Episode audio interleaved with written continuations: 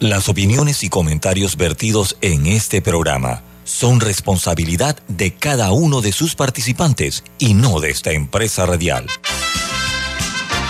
Son las 7.30 de la mañana, hora de un buen café y hora de Infoanálisis, el programa de información y análisis más profundo de Panamá. Infoanálisis con Guillermo Antonio Adames, Rubén Darío Murgas, Camila Adames Arias y Milton Enríquez. Infoanálisis por los 107.3 de Omega Estéreo.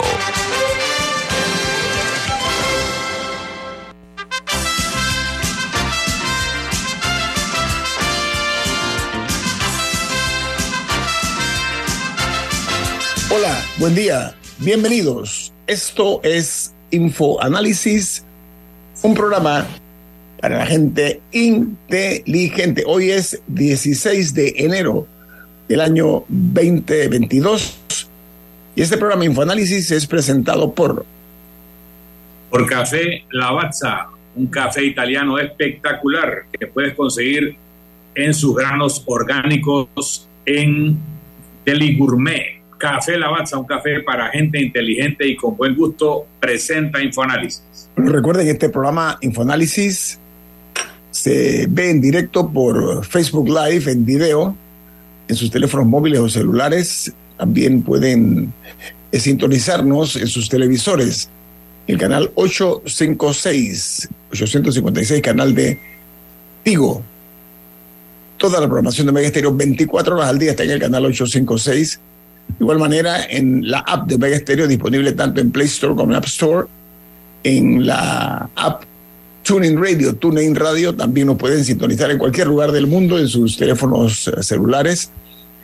Y también el programa queda colgado en YouTube a su entera y total disposición.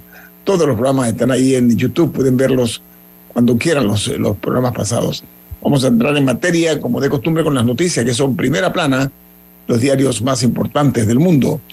El New York Times titula Se termina, eh, si termina la acción afirmativa, las administraciones universitarias pueden cambiar para siempre, dice, o las admisiones, las admisiones universitarias pueden cambiar para siempre. ¿Por qué?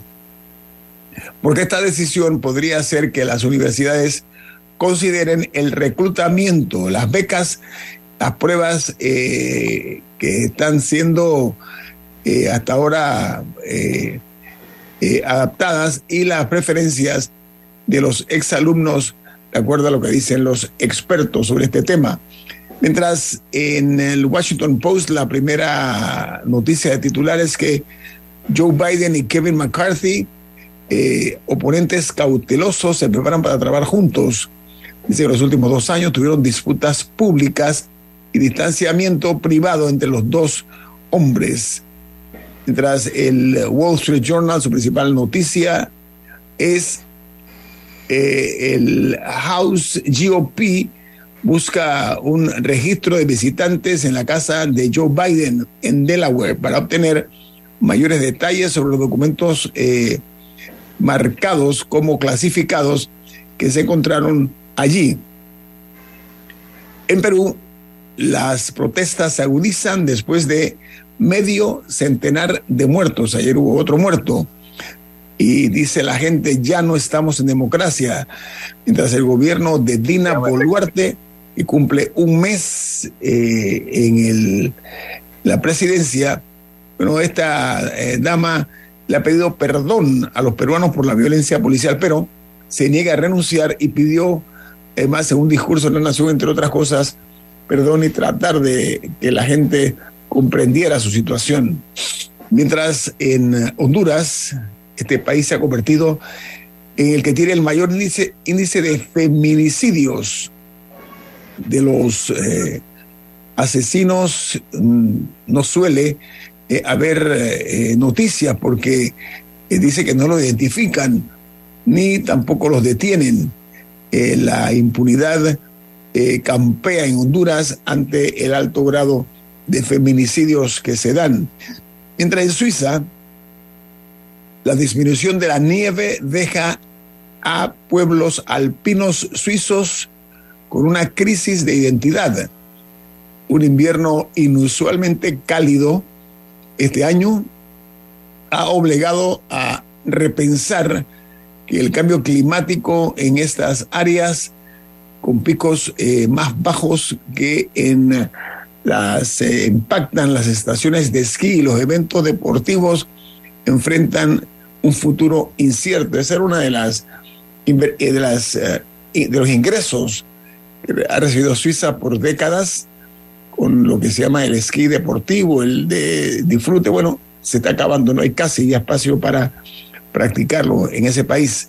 Y en Colombia, los desaciertos del presidente Gustavo Petro en Twitter lo llevan a una petición generalizada. Dicen que alguien le quite al presidente el teléfono celular. Dice que Petro es el mandatario más influyente en las redes sociales, pero que además él había usado con maestría cuando estaba en la oposición y cuando estuvo en campaña, pero ya sentado en el poder, está constantemente cometiendo errores políticos que le han costado hasta ahora uh, mucho. Eh, eso, parte... eso, me, me, llama la atención ese tema porque, porque sí es clave. Uh -huh. O sea, un presidente tiene que tener su equipo, entre ellos un relacionista público, uh -huh. y, y, y, sí, sí, sí me parece importante que en el tema de profesionalización de las comunicaciones del presidente, o sea, por más auténtico que sean sus tweets, etcétera, que es una tendencia que no sé si arrancó Trump, pero que se popularizó con Trump, eh, un presidente no puede decir lo que le da la gana porque al final del día su palabra es palabra de Estado, eh, se puede ser interpretada como tal. Entonces, sí, sí, sí necesita un filtro. En México, la noticia gira en torno a un personaje que fue el que manejó el poder casi que omnímodo en la parte policial de las investigaciones. Se le señala por haber sido muy, eh, muy tramposo en las cosas que hacía creaba escenarios de crimen, eh, conseguía eh, eh, los falsos testimonios de la gente, abusó muchísimo del poder. Se llama, este hombre se llama Genaro García Luna. Él fue en un momento el jefe de la guerra contra el narco y tuvo el reconocimiento del gobierno de Estados Unidos, le dieron toda clase de reconocimientos y de premios. Bueno, Genaro García Luna que fue arrestado en Dallas, Texas en el año 2019 mientras estaba caminando por un centro comercial de Dallas. Eh, fue detenido, como dije, desde entonces está detenido. Él era el hombre de confianza del expresidente Felipe Calderón. Está acusado de tres cargos por narcotráfico e irá a juicio mañana 16 de enero. Adivinen quién, frente al... Eh, será llevado al, a la Corte Este de Nueva York y el juez que le tocó en la tómbola es el mismo juez que dictaminó sentencia perpetua, cadena perpetua para el Chapo Guzmán. Así que Genaro García Luna está enfrentando ese riesgo de que es un hombre eh, muy duro en sus decisiones. En, uh, dice que el, el, en Israel miles de israelíes protestan contra el plan de Netanyahu para aumentar eh, su control sobre la justicia. El presidente Herzog aseguró que esta polémica está eh, desgarrando la nación israelí.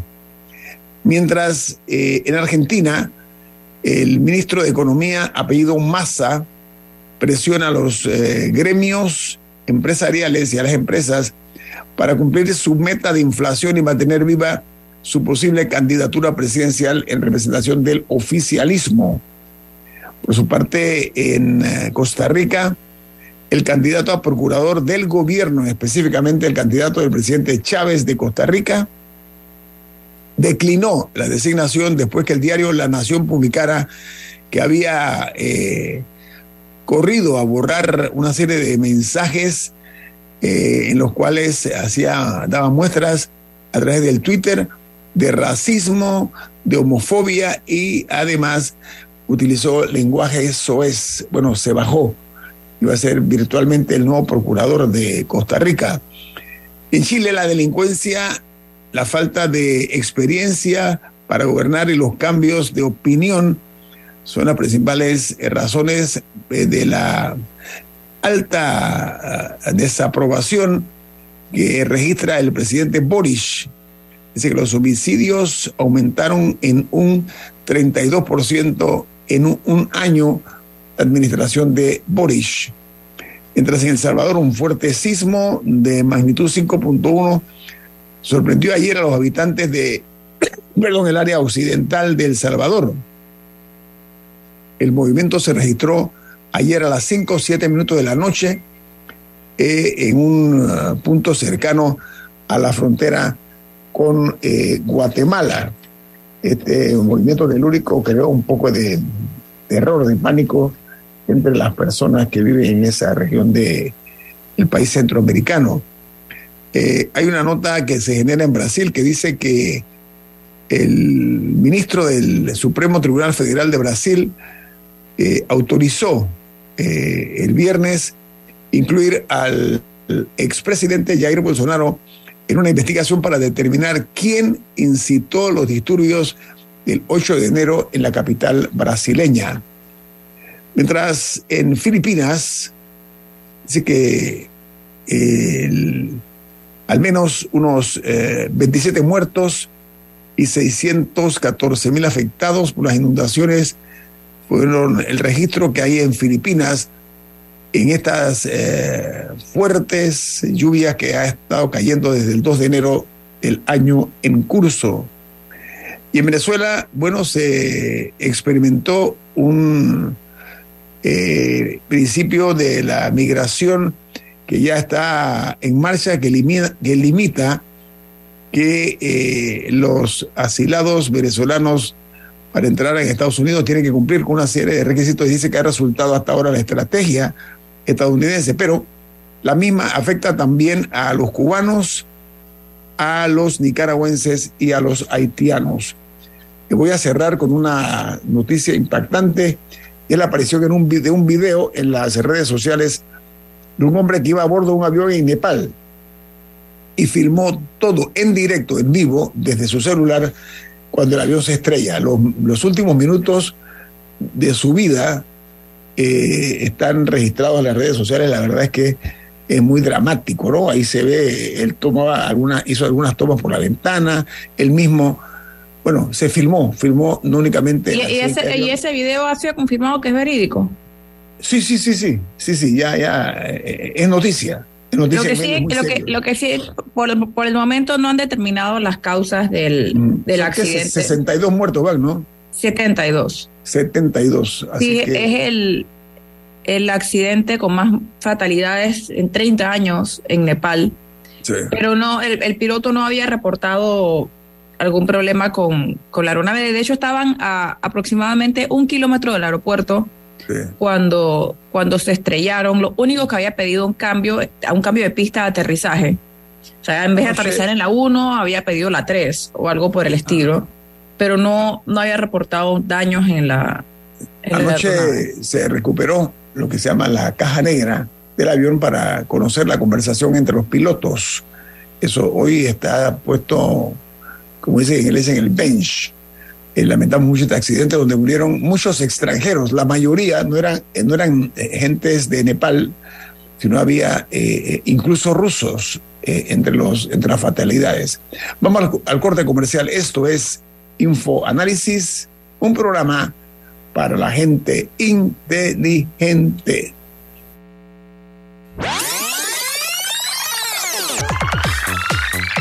Stereo tiene una nueva app. Descárgala en Play Store y App Store totalmente gratis. Escucha Omega Stereo las 24 horas donde estés con nuestra nueva app.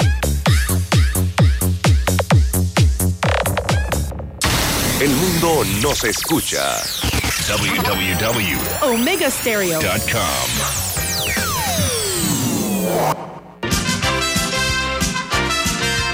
Ya viene InfoAnálisis, el programa para gente inteligente como usted.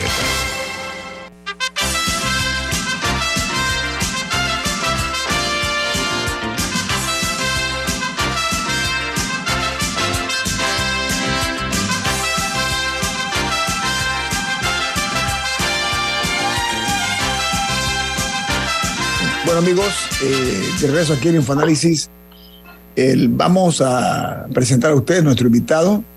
Es el reconocido periodista Carlos Somoza, quien esta mañana pues eh, va a participar como invitado aquí en Infoanálisis. ¿Cómo está, don Carlos? ¿Cómo le va? Muy bien, gracias. Gracias por la invitación. Eh, como siempre, es un verdadero honor poder estar participando con ustedes en este programa de las mañanas. Carlos, eh, casualmente hablábamos en el corte comercial con Camila acerca de una noticia que circuló en los medios hablaba pues de que el presidente de la República, Laurentino Cortizo, había anunciado un plazo hasta el día de ayer 15 para que todo aquel funcionario del Ejecutivo interesado, o sea, con mando, por supuesto, interesado en aspirar a un cargo eh, de tipo eh, político o popular, eh, presentara su renuncia antes del 15. Sin embargo, hay mucha confusión al respecto, don Carlos Somoza. ¿Usted qué opina de eso? Además de que se está comentando que nadie ha renunciado, ¿no? Sí, eh, yo coincido con Camila en el sentido de que oficialmente no hay ningún elemento que nos eh, confirme que efectivamente esa solicitud se dio.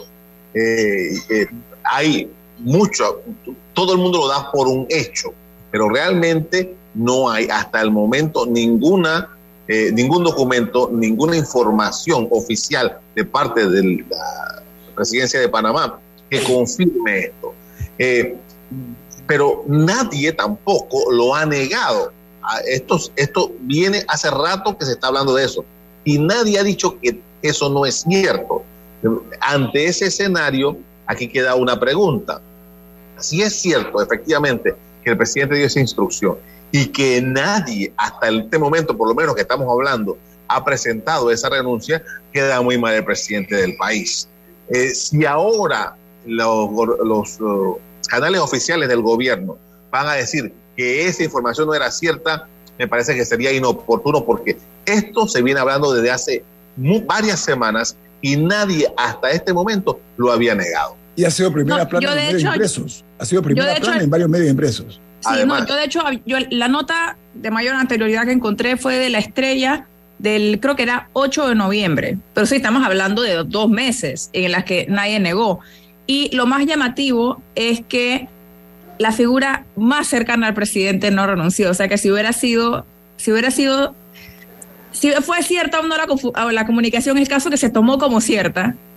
Y el ministro de la presidencia y vicepresidente de la República ahí sigue, a pesar de que sí tuvo un evento político en días pasados, no sé si ayer o porque había un video dando vueltas de él diciendo que no le tenía miedo a, a Ricardo Martinelli en un evento político. Entonces, claramente ya... ¿Mm? No, la pregunta sería, ¿cuándo dice la ley electoral que eso tiene que suceder? Entiendo que es seis meses antes del inicio del periodo electoral o algo así. No, es cinco días después de que de, oficializar la candidatura. No, pero hay un límite de la ley electoral que pone que cualquier persona que haya ocupado cargos de mando y jurisdicción hasta tal fecha ya no puede ser candidato. ¿Cuándo es esa fecha límite? Esa es la que vale. Es, sí, o sea, los candidatos, según el Tribunal Electoral, según el magistrado Valdés Coferi, se lo escuchó una declaración a, a, los medios, es una vez ellos oficializan su, su candidatura y que, saque que quede el boletín electoral, son cinco días después que tienen para renunciar. Pero hay un periodo de hay un periodo donde inicia el proceso electoral y, la ley pone una cortapisa, o sea, el hecho de que sea cinco días después de su postulación, eh, pueden haber cambiado la ley, pero me parece muy arbitrario. Tiene que ser una fecha general después de la cual el que ocupa cargos de mando y jurisdicción ya no puede estar en ese cargo si quiere ser candidato. Y el sentido de esa norma es que las personas que ocupan cargos de mando y jurisdicción, o sea, que manejan presupuestos, que manejan nombramientos, que manejan personal, no tengan una ventaja indebida sobre los demás aspirantes que no tienen esos recursos. Eso es lo que se trata de eh, eh, evitar. Entonces, ¿cuándo es esa fecha general? Es la que sería la real fecha máxima para estar en estos cargos. Bueno, habría que ver, pero, pero la primera restricción la tienen ahora el primero de febrero, porque después de esa fecha no pueden participar en, en inauguraciones de obras y una serie de eventos, que es llamativo para el vicepresidente, ya que él ha estado tomando el lugar del presidente, a no ser que no tengan nada que inaugurar en los próximos meses, que también es una posibilidad, pero él es el que ha estado ocupando el lugar del presidente, entonces, ¿qué vamos a ver ahí? También es interesante. Ahora, aquí yo quería agregar, sobre la base de lo que eh, indica Milton, que efectivamente la norma en Panamá tradicionalmente, no sé si ha cambiado tampoco, pero si son seis meses antes, en teoría no estarían eh, infringiendo la ley. Pero el tema acá, que de nuevo no tenemos ninguna confirmación, pero si el presidente de la República, que es el que nombra, que es el jefe del Ejecutivo, que es el jefe del gabinete, le dice a su equipo, el 15 de enero se van, yo creo que eso no admite, o sea, ¿qué, vas a hacer? ¿Vas a recurrir a la ley para decirle al presidente, no, yo no me voy? Eh, a mí me parece que eso es un tema bastante delicado y que si hay una ordenanza, en el caso de que lo hubiera, de por parte del presidente, diciéndole que se vayan, pues yo creo que eso no admite mayor, mayor eh, eh, problema, dilema. O sea, el presidente que te nombró te está diciendo que te vayas y listo. Ahora, eh, el punto aquí es que esa noticia fue, como dije, primera plana y sigue. Ayer fue un titular pero no ha habido hasta el momento ni una negativa ni una afirmación de que esa expresión fue vertida por el presidente de la República, Laurentino Cortizo. Y esto es un tema delicado. Delicado porque implica que roza al Ejecutivo en su estructura, porque esa cita generalmente cuando es falsa, cuando un fake news, como se dice ahora, o, o falta a la realidad o no se dio, lo oportuno y lo conveniente es que se manda un comunicado de la presidencia de la República sin dar otro detalle que decir esa noticia no está confirmada, ni el presidente ha dicho esto, no sé. Hay muchas formas en esta, la riqueza que tiene o que genera nuestro, nuestro idioma. Es una pena que esto haya ocurrido, a menos que sea una estrategia, que, tengo mis dudas, ¿no? Eh, Carlos Somoza, yo tengo uno de los, una de las, las dudas que me asaltan a mí con frecuencia y creo que a mucha gente es eh, que yo no veo un candidato hasta ahora que deje mudo a sus contrarios con la elocuencia, o el don de la palabra, con el contenido de lo que dice.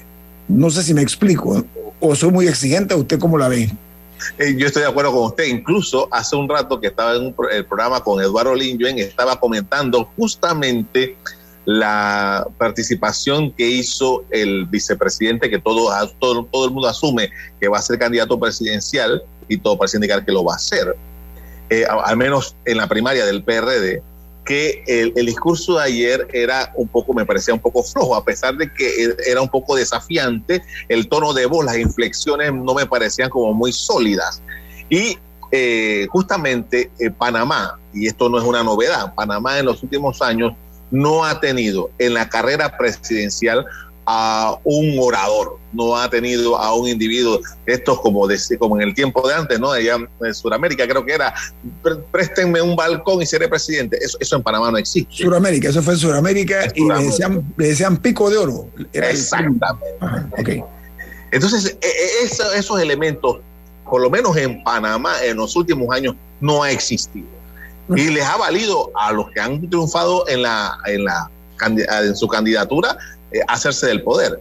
El tema es que, cuál es la valoración que realmente el elector panameño le da a, ese, a esa oratoria, a ese discurso, si realmente le da el valor que a lo mejor usted o que yo le puedo dar a, ese, a esa, digamos, aptitud o actitud de un candidato presidencial.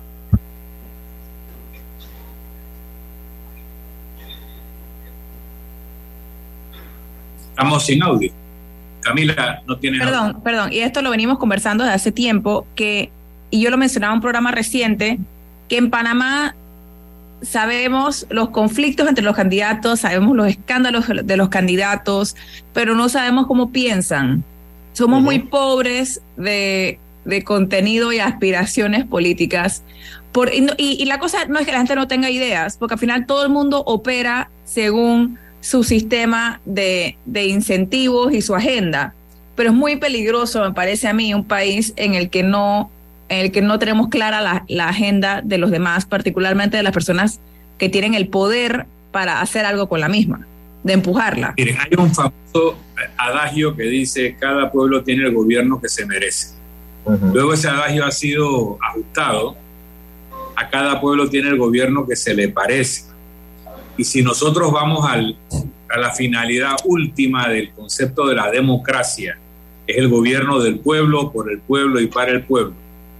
Mientras más representativo sea el sistema democrático, más parecidos serán los gobernantes a las personas que los eligen.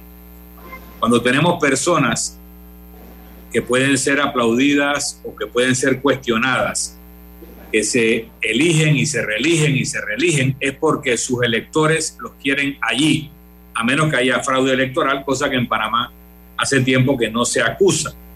Por lo tanto, los gobernantes que nosotros tenemos son las personas más parecidas a nosotros. Y si no queremos eh, gobernantes como los que tenemos ahora o hace poco o hace más tiempo, entonces tenemos que cambiar nosotros y no tanto eh, acusar con el dedo a otros que nosotros estamos eligiendo.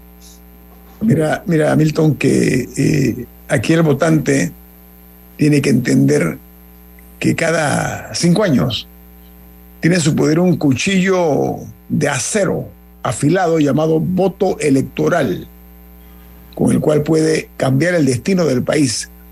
Pero hay otro tema, eh, Carlos Somoza, y es lo siguiente, eh, muchos políticos hemos visto pasar como si no hubieran pasado, muchos, no, ninguno de muchos no han dejado huella a través de su paso por la política, lamentablemente, no pasaron sin saber qué pasaron, siquiera ellos mismos no lo saben. Pero eh, me llama mucho la atención que se impone, eh, lamentablemente, no el mensaje y el contenido, sino la verborrea. Eso es lo que aquí en Panamá se impone, lamentablemente, que hay que cambiar esa dinámica hay que darle más clase y categoría al mensaje político y no apoyarse nada más en, las, en los mensajes grabados en video. Vamos a hablar al regreso con Carlos Somoza acerca de la importancia de los debates presidenciales que Panamá han pretendido muchos candidatos no pasar por ese tapiz. Así que vamos a hablar al regreso de eso y otros temas más con Carlos Somoza nuestro, invitado esta mañana aquí en Info Análisis, un programa para la gente inteligente. En breve regresamos, gracias a Banco Aliado. 30 años. ¿Qué quieres crear?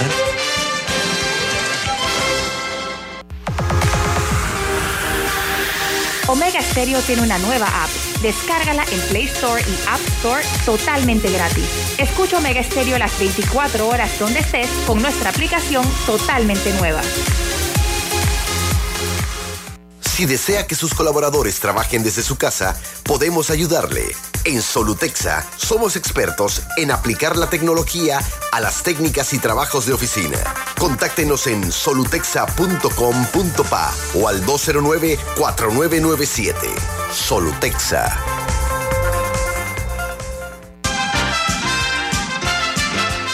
Ya estamos de vuelta, gracias a Banco Aliado. 30 años. ¿Qué quieres crear?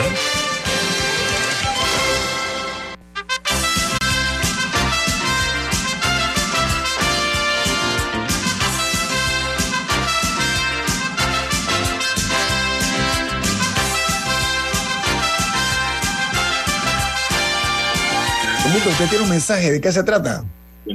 Así es. Banco Aliado cumple 30 años en el mercado y te invita a generar hasta 3% de interés en su cuenta Más Plus. Banco Aliado, 30 años. ¿Qué quieres crear? Amigos, eh, continuamos aquí con nuestro invitado Carlos Somoza Carlos. Tenemos una oportunidad, como hemos tenido los quinquenios anteriores, de mejorar nuestra clase política, de, mejorar eh, la, la, calidad, porque no la cantidad, obviamente, pero la calidad de los mismos, porque somos testigos, eh, todos los panameños, de la cantidad de políticos que, que traicionan su ideología. Disculpen, que algo que ha desaparecido. Y hacen alianzas con sus enemigos históricos. ¿Usted qué opina de eso?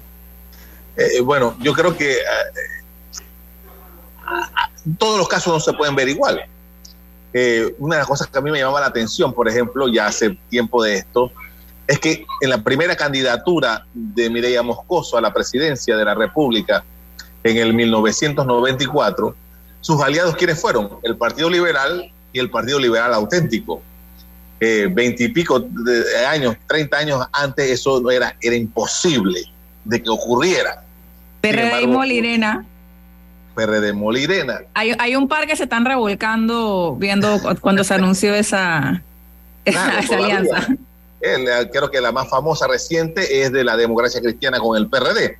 Eh, eh, ha habido, hay circunstancias que provocan y hay momentos que cambian. Eso, eh, si, si esa alianza, si esa unión se da con propósitos sanos, yo creo que no debería haber ningún problema. El asunto aquí en Panamá que es que nosotros estamos contaminados. La política, desgraciadamente, los actores políticos no siempre están actuando de la mejor manera y hay una gran desconfianza hacia algunas personas que están en la política panameña y por eso que se ve con recelo, se ve con inseguridad estos eh, cambios y que se ve como una forma de oportunismo. A mí me parece de nuevo, el trabajo del ciudadano debería ser detectar estas posibilidades, estar pendientes y dejar de ser parte del juego. Lo que mencionaba hace un rato Milton, acerca de esta relación del de el pueblo con el poder y, que, a quién se parece a quién. En la medida en que el, pueblo de Panamá, el elector, le haga el juego al oportunista, le haga el juego al, al, que se comporta de una manera irregular, le haga el juego al conveniente, no vamos a poder progresar. Está en la, en la, en la, en la posibilidad de cada quien hacer el cambio, ¿no? Pero, señor Somoza, el problema aquí es, y es conocido, que este tipo de, eh, diríamos, eh, relación bizarra entre eh, enemigos tradicionales en la política o adversarios de lo más agrio que se han dicho de todo, sí. Parece que lo que los une y les hace olvidar sus principios no es otra cosa que la oportunidad de vivir del presupuesto o vivir en el presupuesto, ¿no?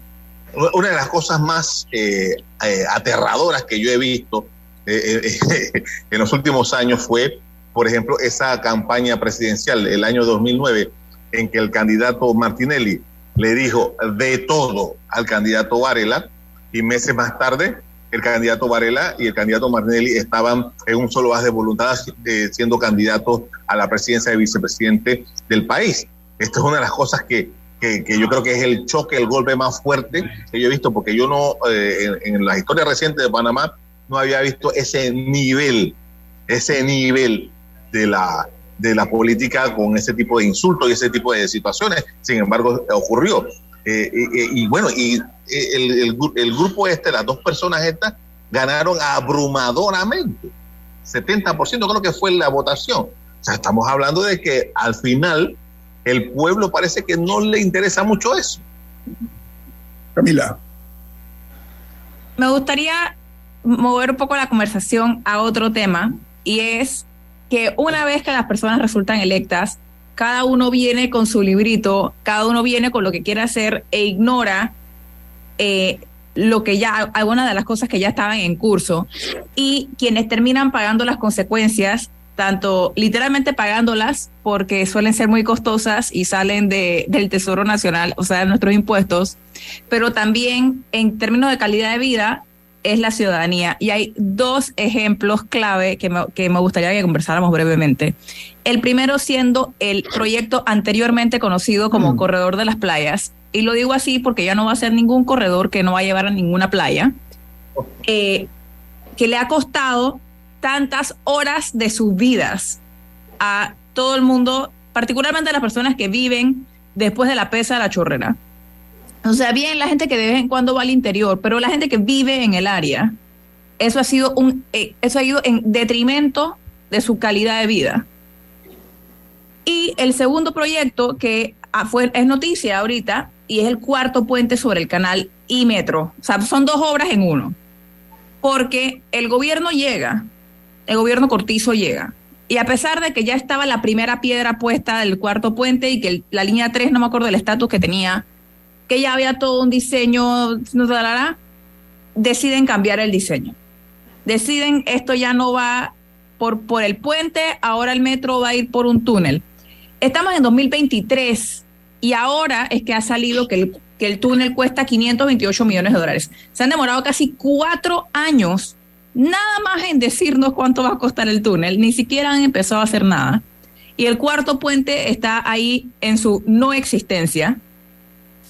Y ahora ellos tienen que explicar por qué se, cómo se supone que iba a salir más, más, más económico, más barato, pero ahora lo que nos ahorramos en el puente es, casi se duplica con lo que nos va a costar el túnel. Entonces, esto en parte se debe, y lo puedo atar a, más, más que el capricho de los funcionarios, a la falta de planificación de Estado, que para eso se supone que se iba a hacer el Instituto de Planificación también, por cierto, eh, y de, o sea, de que no hay unas políticas de que hay algún tipo de compromiso con seguir una línea a través de las administraciones. Quería escuchar un poco la... política después de ese prólogo un poco largo, la opinión de, de Carlos Somoza. Me gusta la agudeza de Camila, como siempre. Eh, he escuchado detenidamente y, me gusta la forma. Mira, eh, yo hice un tuit el fin de semana sobre el tema y quiero que sepas que en la historia del tweet, que tengo como 13 años en tener tweet, es el tweet que más, más lejos ha llegado, pero más allá de eso, eh, muchas, muchas interacciones. ¿Qué pasa? Eh, se da el cambio, se dice que el, el te, entiendo, porque el propio ministro de Obras Públicas me lo dijo, que el tema del puente y tal, que la separación tiene una razón financiera, razón financiera porque eh, todo estaba diseñado en el, en el financiamiento para que, ir, giraran en contra del presupuesto del MOP y que lo que querían era partirlo para que buscase otra fuente de financiamiento y que no sea con el presupuesto. Esa fue la explicación, por lo menos, que me dio a mí en, su momento sobre esto. Pero al final, lo que yo estoy viendo es que efectivamente, si tú sumas eh, lo que ha ocurrido, estamos hablando de que el proyecto estaría costando 228 millones de dólares más. Estamos hablando de que el ministro de Obras Públicas dijo que quitando la, parte de la estructura del monorriel, se estarían ahorrando 300 millones. Bueno, resulta que con el, el, el túnel estarías gastando más de los 300 millones que te ibas a ahorrar en el, en el puente. Entonces, la pregunta que se hace, cualquiera es, ¿y cuál es la conveniencia de esto?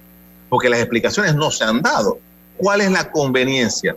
Si ya teníamos esto que estaba planificado y que estaba andando y que ahí tienes que nos ha movido, de la primera piedra no ha pasado a la segunda piedra todavía en más de eh, tres años. Ahora, hacer todo esto, que entiendo que va a tomar una cantidad de años tremendo, ¿cuál es la conveniencia? No solamente económica directa que va a pagar, sino todo lo que va a repercutir en el trabajo y en el movimiento en esa zona. Eh, me parece que los funcionarios nuevamente se quedan cortos en explicaciones. Eh, estas cosas necesitan darse las aclaraciones necesarias, porque lo primero y más importante es que el dinero no hay ahorro. Al contrario, lo que hay es un costo adicional y que uno se pregunta, ¿es necesario o no? No, y no es solamente los 228 millones de dólares. es el precio, es el precio en calidad de vida y en horas, hombre, y horas de ocio que han perdido estos cuatro años todas las personas que viven del otro lado del puente, que con, por lo menos teniendo el puente, aún si no tenía el metro montado, pero teniendo el cuarto puente ahí, o sea, eh, las horas de sus vidas que se habían ahorrado de estar en un vehículo, eh, yendo a trabajar o yendo al cine o yendo a cualquier lugar. O sea, ahí las cosas no las podemos medir nada más pienso yo, esa, esa es mi opinión personal, eh, no se me deben medir solamente en, en, ay, que costó. A veces las cosas valen la pena que cuesten un poquito más si están listas antes. Por ejemplo, si me hubieran dicho que, bueno, estamos pagando 100 millones de dólares más, pero el metro va a estar listo más rápido, dos años antes, y los 100 millones, uno puede hacer un argumento que se recuperan de alguna manera. Pero si estamos pagando 228 millones de dólares más y para el colmo estamos pagando un atraso de cuatro años, o quién sabe cuánto tiempo se va a demorar extra en construir entonces perdemos doble. Entonces ya, ya la pérdida no es de 228, puede ser de 500, ¿me explico? O sea, hay un tema ahí que hay que considerar, un tema no cuantificable. No, pero hay, aquí hay una... Bueno, probablemente hay un economista que lo pueda cuantificar en algún lado, pero yo no puedo. Permiso, permiso, pero vamos a, poner eh, la cosa en orden. Hay una eh, insultante realidad de la cual somos todos testigos. No hay política de Estado y me explico por qué. Mira la cantidad de obras donde se enterraron, el único término que yo puedo utilizar, se enterraron cientos de millones de dólares en una administración, obras incluso que eran innecesarias, pero que son cultos a, lo que yo denomino el flagrante, el flagrante culto a la personalidad, ¿no? El yo, yo, yo, yo hice, yo hice, yo hice, con dinero ajeno. Pero aquí llega otro gobierno, no continúa la obra, la obra se deteriora, dejan un tiempo que yo sospecho que es para que se olviden de quién hizo la obra, para entonces retomarla. Yo en este sentido quiero, por ejemplo, rescatar que felizmente esta administración eh, recogió eh, la, lo que ahora se llama la ciudad de la salud, como se quiera llamar, y por lo menos eh, se la ha sacado del estado ruinoso que tuvo durante muchos años. Ese tipo de falta de visión hay que eh, eh, exorcizar ese tipo de fantasma que huele mucho a corrupción, señor Somoza. ¿Por qué esa mentalidad tan egoísta que hemos visto durante años en desmedro, en desfavor de nuestro país, eh, que se, como dije, se sepultan cientos de millones de dólares en obras que no culminan, no se acaban, no terminan? Y lo, y lo peor del caso, don Guillermo, es que en Panamá, tradicionalmente, ni siquiera se reelige. Porque si ese apuro por, por, hacer obras para que me beneficien a mí electoralmente, en el caso de Panamá eso no funciona. O sea que ni siquiera el rédito político que eventualmente pudiera buscarse por hacer estas cosas, ni siquiera eso se da, porque la gente en Panamá vota castigo y eso está ampliamente eh, confirmado en el país. Entonces, el, el tema es que los recursos del Estado en Panamá, desgraciadamente, no siempre se encuentra con gente que quiera cuidarlos efectivamente, no siempre se encuentra con gente que sea preocupada por el buen uso del dinero del Estado. Nosotros aquí en Panamá con una facilidad hablamos de decenas, centenas y miles de millones. Yo veo presupuestos de otros países en América Central, en el Caribe, que están lejísimos de lo que nosotros tenemos aquí en Panamá. Y nosotros aquí lo gastamos con una facilidad de quien se gasta eh, en, qué sé yo qué, en galletas en, una tienda. Nosotros aquí en Panamá gastamos dinero en cantidad y no ha habido, desgraciadamente para el país, en muchísimas ocasiones, la institucionalidad para frenar esto. Sí, nada puedo recordar los 25 millones de dólares en jamones que nadie, que por lo menos no he visto, yo no he visto, y también que ahora decidieron extender por un mes más el subsidio del combustible, ahí son 30 millones de dólares, teniendo, el, o sea, siendo francamente el precio del combustible actual muy cercano al subsidio y no entiendo por qué hacía falta eh, renovarlo. ¿Sabe por qué, Camila?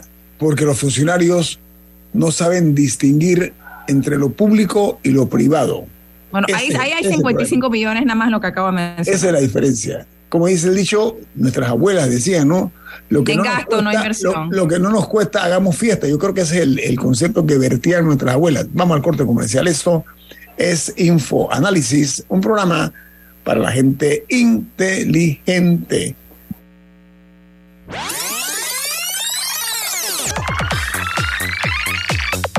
Omega Stereo tiene una nueva app. Descárgala en Play Store y App Store totalmente gratis. Escucha Omega Stereo las 24 horas donde estés con nuestra aplicación 100% renovada. Omega Stereo, 24 horas en FM Stereo. Ya viene InfoAnálisis, el programa para gente inteligente como usted.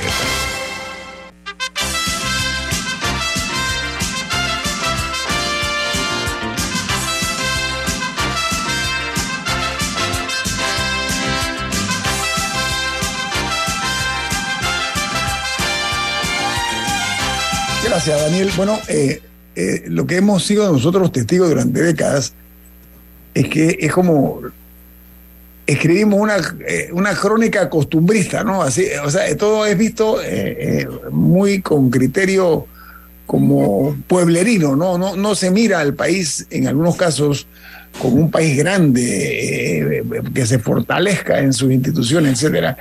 Pero yo generalmente comento que con mucha frecuencia eh, somos testigos de una competencia de disparates, así lo denomino yo, y voy a explicarme por qué.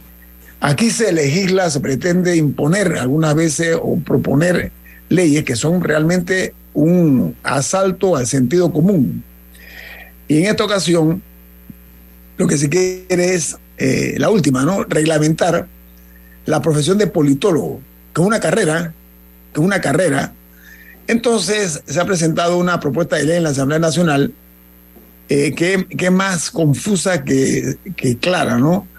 Eh, la idea, me parece a mí, es controlar de alguna manera las opiniones y los análisis. Lamentablemente esa mentalidad, eh, y me da mucha pena decirlo, es una mentalidad realmente torcida, ¿no? De, de, ver cómo se controla la opinión pública de cara a un temor que tienen a, la, claridad que requiere la ciudadanía, entonces pretenden controlar.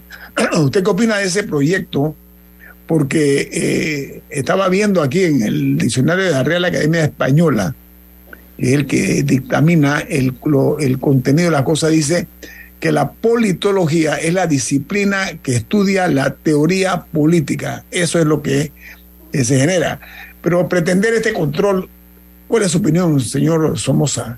En primer lugar, ni siquiera los politólogos están de acuerdo con esta ley. He, conversado con algunos eh, y, no están de acuerdo. Y que incluso cuando se dieron algunas reuniones previas, le advirtieron a los legisladores de que eso no era conveniente. Pero bueno, al final lo que ocurre es que eh, entiendo que puede ser que haya diputados que piensen que de esta manera se puede controlar la opinión. Y eso es un absurdo. Realmente, eh, todo el que tiene un poquito de conocimiento acerca de esta ciencia sabe que, eh, como usted lo describió hace un rato, de acuerdo con la definición, esto es un trabajo que no tiene nada que ver, no tiene nada que ver con opiniones políticas. Nada que ver. Entonces, en esa confusión y en esa falta de conocimiento, de parte de algunos diputados, entonces quieren ah, eh, crear unas condiciones que al final lo que vienen a hacer es atentar contra la libertad de expresión. Oye, pero le tengo una, le tengo una, don Carlos, permítame. Pretenden, pretenden crear una junta técnica de politología en Panamá y adivine quién va a estar al frente de eso. El ministro, el ministro o la ministra de Educación y dos abogados. ¿Qué le parece? Imagínense, eh, eh, realmente, digo, es fácil. No, es, el, de trabajo, es, de trabajo. De, perdón, gracias, de trabajo. Sí, sí, artículo 6 de trabajo. Disculpa, de eh, trabajo. Primero, primero, todas estas normas que reservan el ejercicio de ciertas profesiones a nacionales, etcétera, van en contra todos los acuerdos que ha firmado Panamá desde la década del 90 con respecto a la OMC y otro tipo de organizaciones que quieren promover la libertad económica. Aquí hay algunas profesiones que tienen una salvaguarda constitucional, pero eh, sería eh, problemático para Panamá defender incluir nuevas profesiones en este tipo de limitaciones. Primer elemento. Segundo elemento, todos los que hemos estudiado derecho en Panamá nos graduamos con un título que dice licenciado en Derecho y Ciencias Políticas. Así que técnicamente todos los abogados seríamos politólogos, porque tenemos un título universitario en ciencias políticas. Pero además le debo decir que la libertad de expresión que es una norma fundamental en el Estado de Derecho, en la democracia. y un derecho humano, y un derecho humano, Milton, y un derecho humano. Por supuesto, norma fundamental. Es principalmente la libertad de expresión en los temas políticos, la libertad de analizar, de opinar, de criticar o de aplaudir las acciones de la polis, de lo que pasa en, en el gobierno del país o de la ciudad.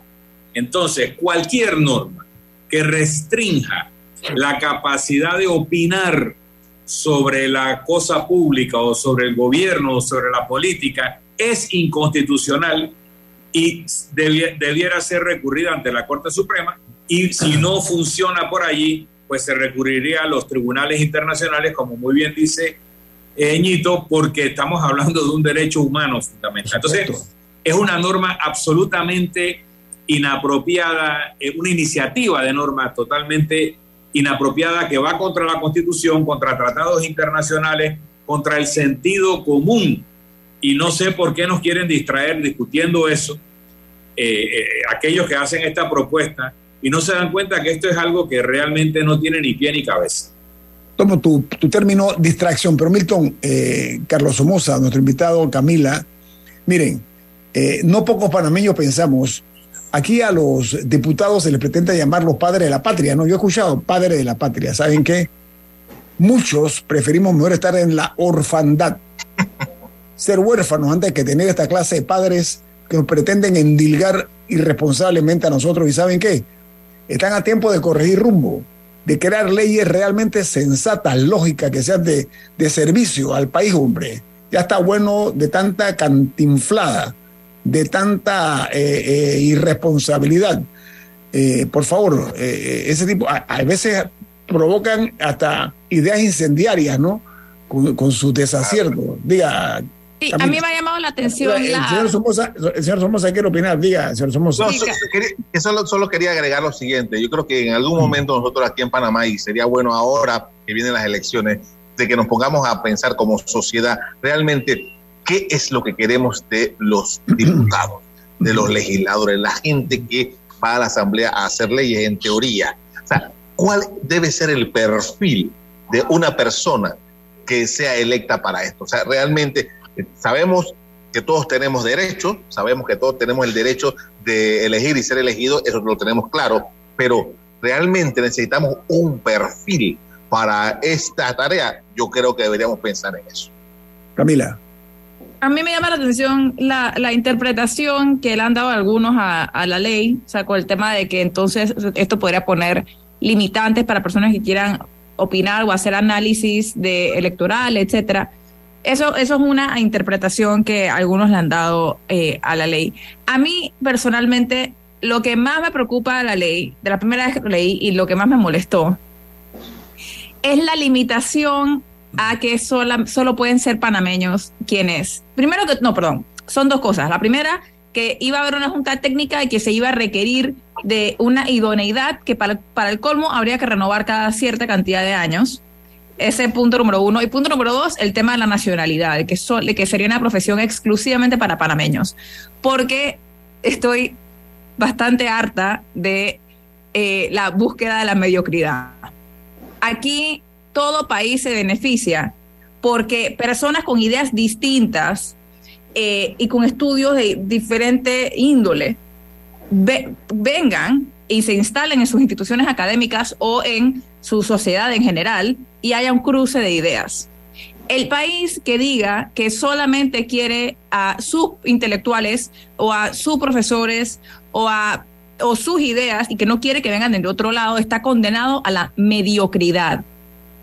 Entonces a mí me molesta que particularmente en, o sea, esa que es una, una profesión meramente académica, la, la politología, por decirlo así, eh, o sea, que se, que se dedica a eso y a hacer análisis, etcétera, y a mejorar un poco eh, el entendimiento de la sociedad. Y elevar, elevar, elevar también. De elevar. Eh.